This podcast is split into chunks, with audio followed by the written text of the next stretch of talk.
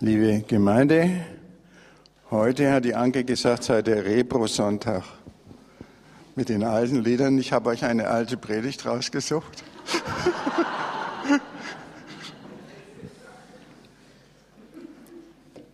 Aber die alten Sachen, die sind auch immer wieder neu. Und eigentlich ja unvergänglich. Nur die Formen, die ändern sich manchmal ein bisschen. Ja, ich habe mich auch an die alte Ordnung gehalten. Ich habe den Predigtext genommen, der in den evangelischen Gemeinden heute dran ist, aus dem ersten Johannesbrief, ähm, Kapitel 4.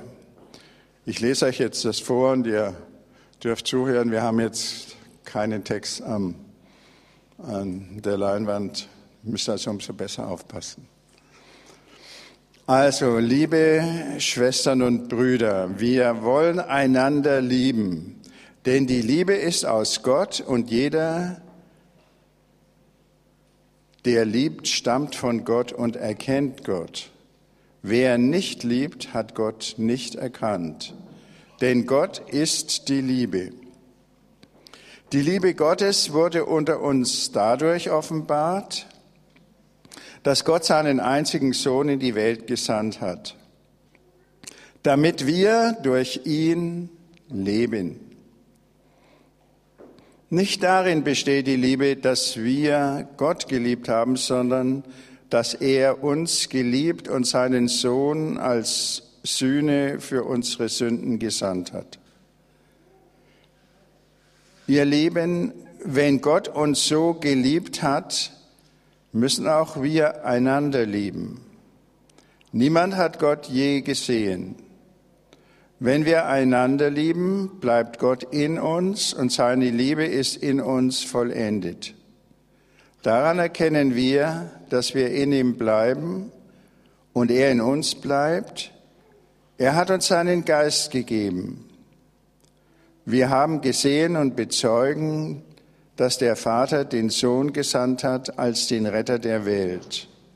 Wer bekennt, dass Jesus der Sohn Gottes ist, der bleibt in Gott und er bleibt, in dem bleibt Gott und er bleibt in Gott.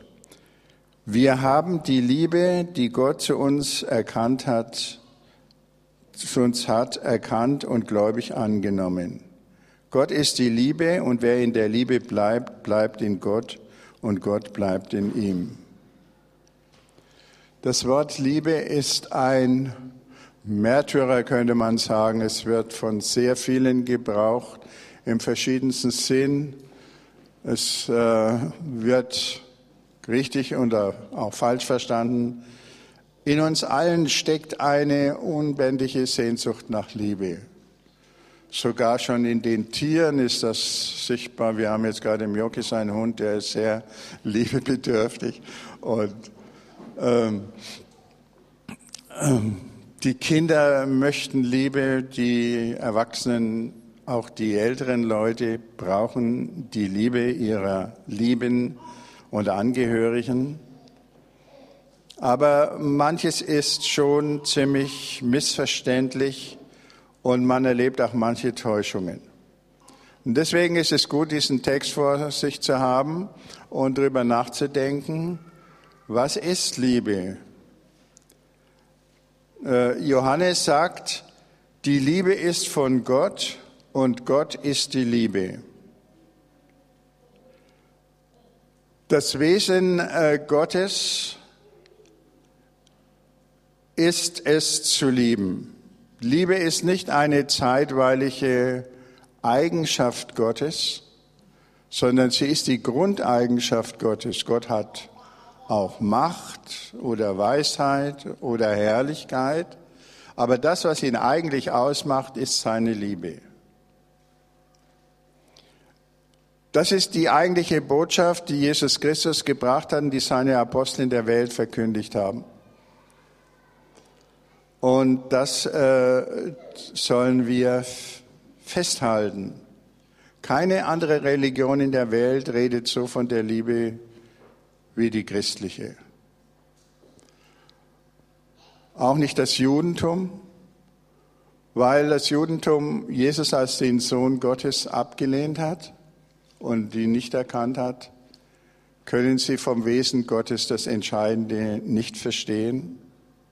Der Islam ist eine nachchristliche Religion. Sie sind zurückgekehrt zum puren Monotheismus und da ist auch kein Platz für Liebe. Und einige Sekten in unserer Welt, zum Beispiel Zeugen Jehovas, lehnen ja auch das äh, Bekenntnis zum dreieinigen Gott ab. Sie sind wieder zurückgefallen in jüdische oder islamische Vorstellungen eines puren äh, Monotheismus. Und Liebe, das wissen wir, ist ein Beziehungsbegriff. Da braucht man mehrere dazu. Zwei oder drei oder noch mehr. Und wenn äh, wir von dem Geheimnis und der Herrlichkeit des trinitarischen Glaubens sprechen, dann ist das auch deutlich. Der Vater liebt den Sohn und den Heiligen Geist und umgekehrt. Und sie sind drei und doch eins und eins und doch drei Personen, die äh, Kirchenväter haben das festgehalten, besonders die drei großen Kappadozier, Basilius von Caesarea zum Beispiel und die zwei Gregori. Die haben das verkündigt. Es tut einem schon das Herz weh, wenn man nach Kappadokien kommt, heute als Tourist, und sieht, wo da die Klöster waren und welche Liebestätigkeit zum Beispiel dort entfaltet wurde vom Basilius dem Großen. Und heute ist da nichts mehr vorhanden. Die Christen sind vertrieben. Äh, und die Leute müssen mit dem Islam Vorlieb nehmen.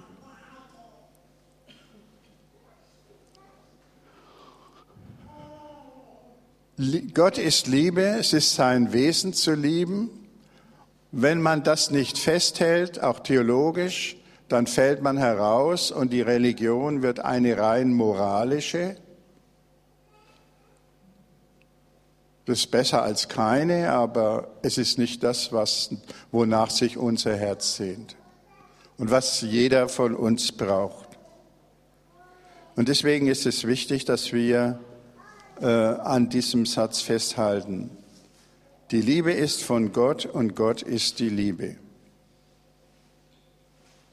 Zweitens, darin ist erschienen die Liebe Gottes, dass Gott seinen einzigen Sohn gesandt hat in die Welt, damit wir durch ihn leben sollen. Niemand hat Gott je gesehen. Man kann Gott nicht erkennen. Alle, die das versuchen, die scheitern. Die geraten irgendwann in Verzweiflung oder Verwirrung oder was auch immer. Sie können ihn nicht finden. Gott hat aber seinen Sohn in die Welt gesandt und an ihm können wir ablesen, wie und wer Gott ist.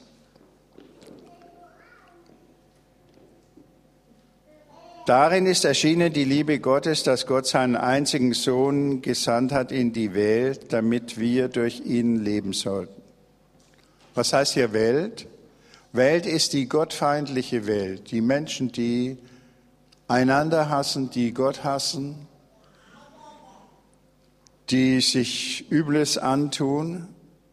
Und Gott hat sich davon nicht abschrecken lassen. Er hat, obwohl er das wusste und das Ende, das Kreuz äh, vor sich sah, hat er seinen Sohn in die Welt gesandt und Jesus ist diesen Weg gegangen. Und er hat festgehalten an der Liebe, er hat niemanden gehasst.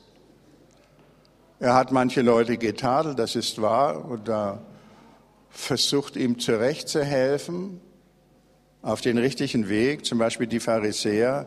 Aber er hat niemanden gehasst, nicht einmal seine Mörder. Er hat für sie gebetet. Er hat auch äh, seine, an seinen Jüngern festgehalten, als die ihn verraten und, äh, hatten und weggelaufen waren. wie wir aus der Passionsgeschichte ja wissen. So sehr hat Gott die Welt geliebt, dass er seinen eingeborenen Sohn dahingab, auf dass alle, die an ihn glauben, nicht verloren werden, sondern das ewige Leben haben. Das ist ein Satz aus dem Johannesevangelium, vielleicht der berühmteste Satz aus diesem Evangelium. Was Gott will, ist, dass wir leben. Das Wort Liebe und Leben ist im, hat im Deutschen die gleiche Wurzel. Und ich denke, das müssen wir festhalten. Gott will unser Leben. Und er hat uns aus diesem Grund geschaffen. Es gibt keinen vernünftigen Grund, warum Gott sonst die Welt geschaffen hätte, als den, dass er uns seine Geschöpfe lieben kann und will und uns in seine Gemeinschaft ziehen möchte.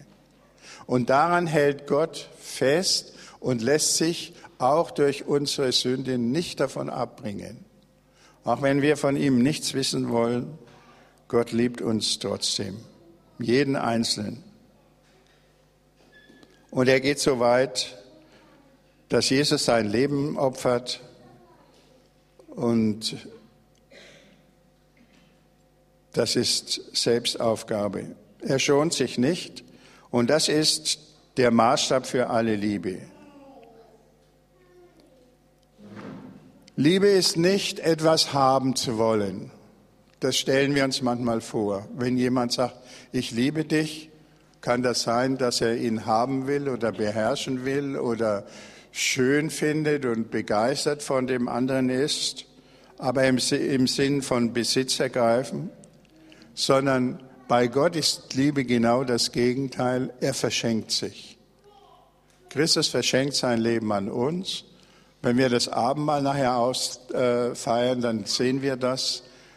Äh, er kommt in Brot und Wein verborgen zu uns, um in uns und durch uns zu wirken und dass wir seine Liebe begreifen. Äh, schmecket und sehet, wie freundlich der Herr ist, wohl dem, der auf ihn traut, heißt es schon in einem Psalm. Darum geht es also bei der Liebe Gottes.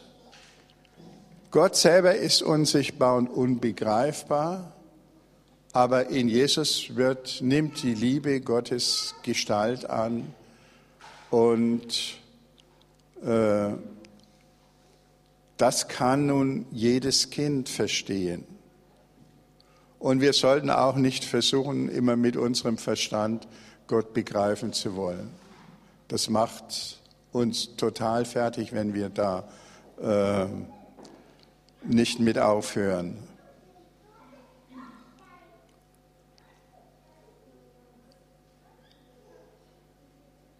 Wenn uns nun Gott liebt, sagt der äh, Johannes, dann sollen wir auch einander lieben. Liebe ist keine Einbahnstraße. Gott möchte durch uns andere lieben und die Welt seine Liebe erfahren lassen, natürlich auch uns. Und das kann man daran sehen, Gott will, dass wir leben sollen. Wer einen Menschen liebt, möchte haben, dass er lebt. Dass es ihm gut geht, dass er glücklich sein kann. Daran können wir also unseren Liebereifegrad ablesen, wenn wir das Beste für andere wollen. Das ist nicht so selbstverständlich, wie das jetzt klingt. Manche Eltern sagen zum Beispiel, sie lieben ihre Kinder und lassen sie alles Mögliche tun. Alles äh, auch Unmögliche tun. Ich denke, das ist keine Liebe. Und so liebt uns auch Gott nicht. Er tritt Menschen uns auch immer wieder einmal in den Weg. Einerseits dadurch, dass er äh, uns irgendwo anders hinhaben will oder vor Bösem bewahren will oder dass wir an anderer Stelle Gutes tun. Das ist manchmal, weil wir es nicht von Anfang an begreifen, hart, dann sind wir irgendwo enttäuscht. Aber wir dürfen einfach davon ausgehen und wenn uns etwas passiert, äh, sind wir, ist das keine Strafe Gottes, sondern Gott will etwas erreichen, entweder für uns oder durch uns für andere. Und äh, wir sollen also nicht misstrauisch sein und sagen, äh, Gott liebt mich nicht. Sein Blödsinn, er liebt jeden Menschen und er hält an jedem fest. Und das ist das Wunderbare an der Botschaft des Neuen Testamentes. Und dann heißt es, äh, wer liebt, der ist von Gott geboren, er ist ein Kind Gottes und darf als solches leben und darf die großen Sorgen auf den Vater im Himmel abschieben.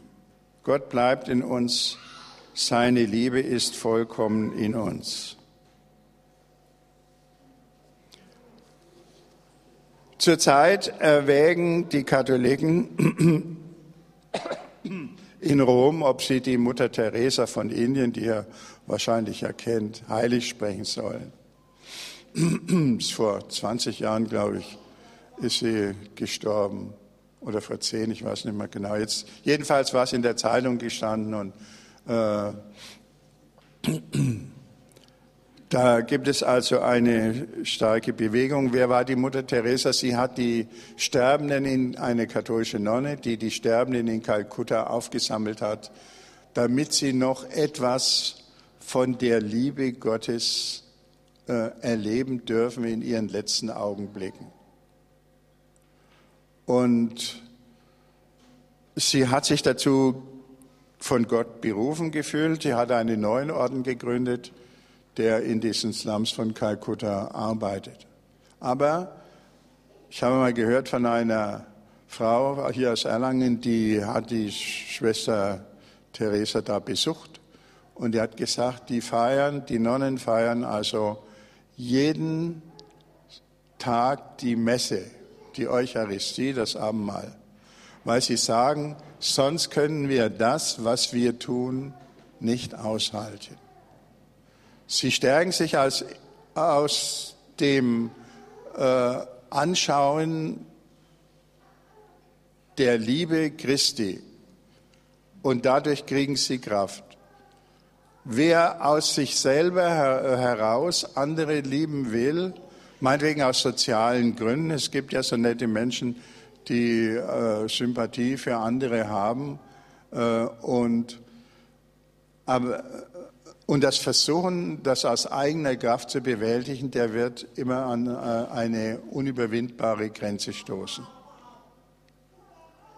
Weil wir nicht genug Kraft in uns haben, sondern das ist wie bei einem elektrischen Gerät oder einer Glühbirne, die muss an die Stromleitung angeschlossen sein, dann kann sie oder immer wieder mal durch eine Batterie. Die Batterie muss immer wieder aufgeladen werden.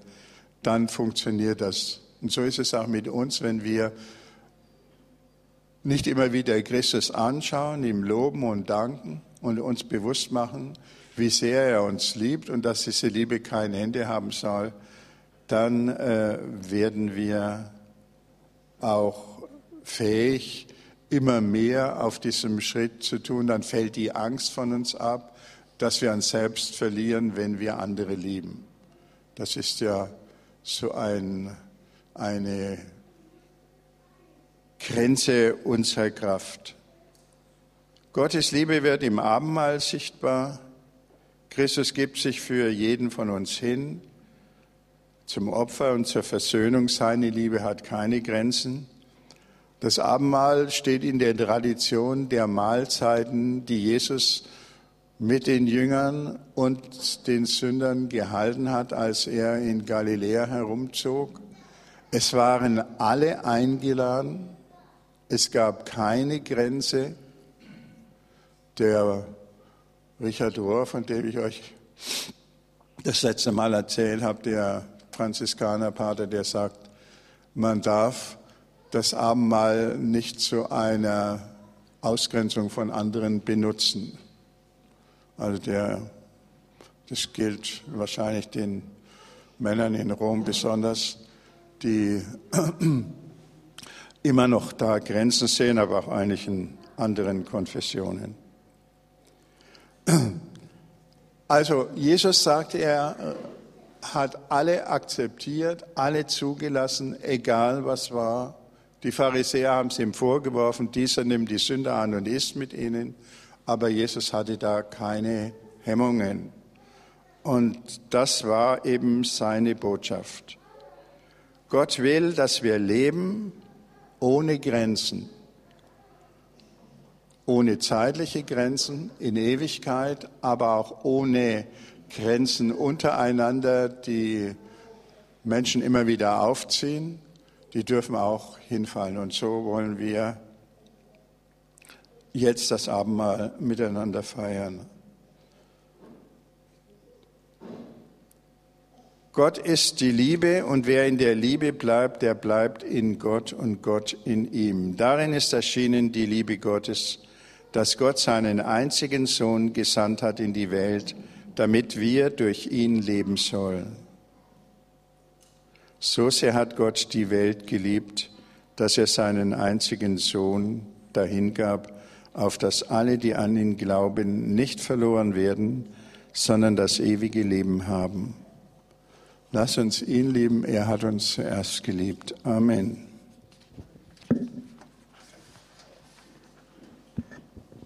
Jetzt singen wir das Lied, lass, dass du uns einstimmen lässt in deinen Jubel, o oh Herr. Nachher, ich habe gedacht, heute können wir einen großen Kreis bilden. Äh, weil nicht ganz so viele da sind, sind sehr viele da, worüber ich mich natürlich freue, aber jetzt machen wir es wieder repro nach der alten Weise, wie wir es schon öfter gemacht haben und machen, bilden dann, wenn wir das Lied gesungen haben, äh, einen großen Kreis und feiern so das Abendmahl.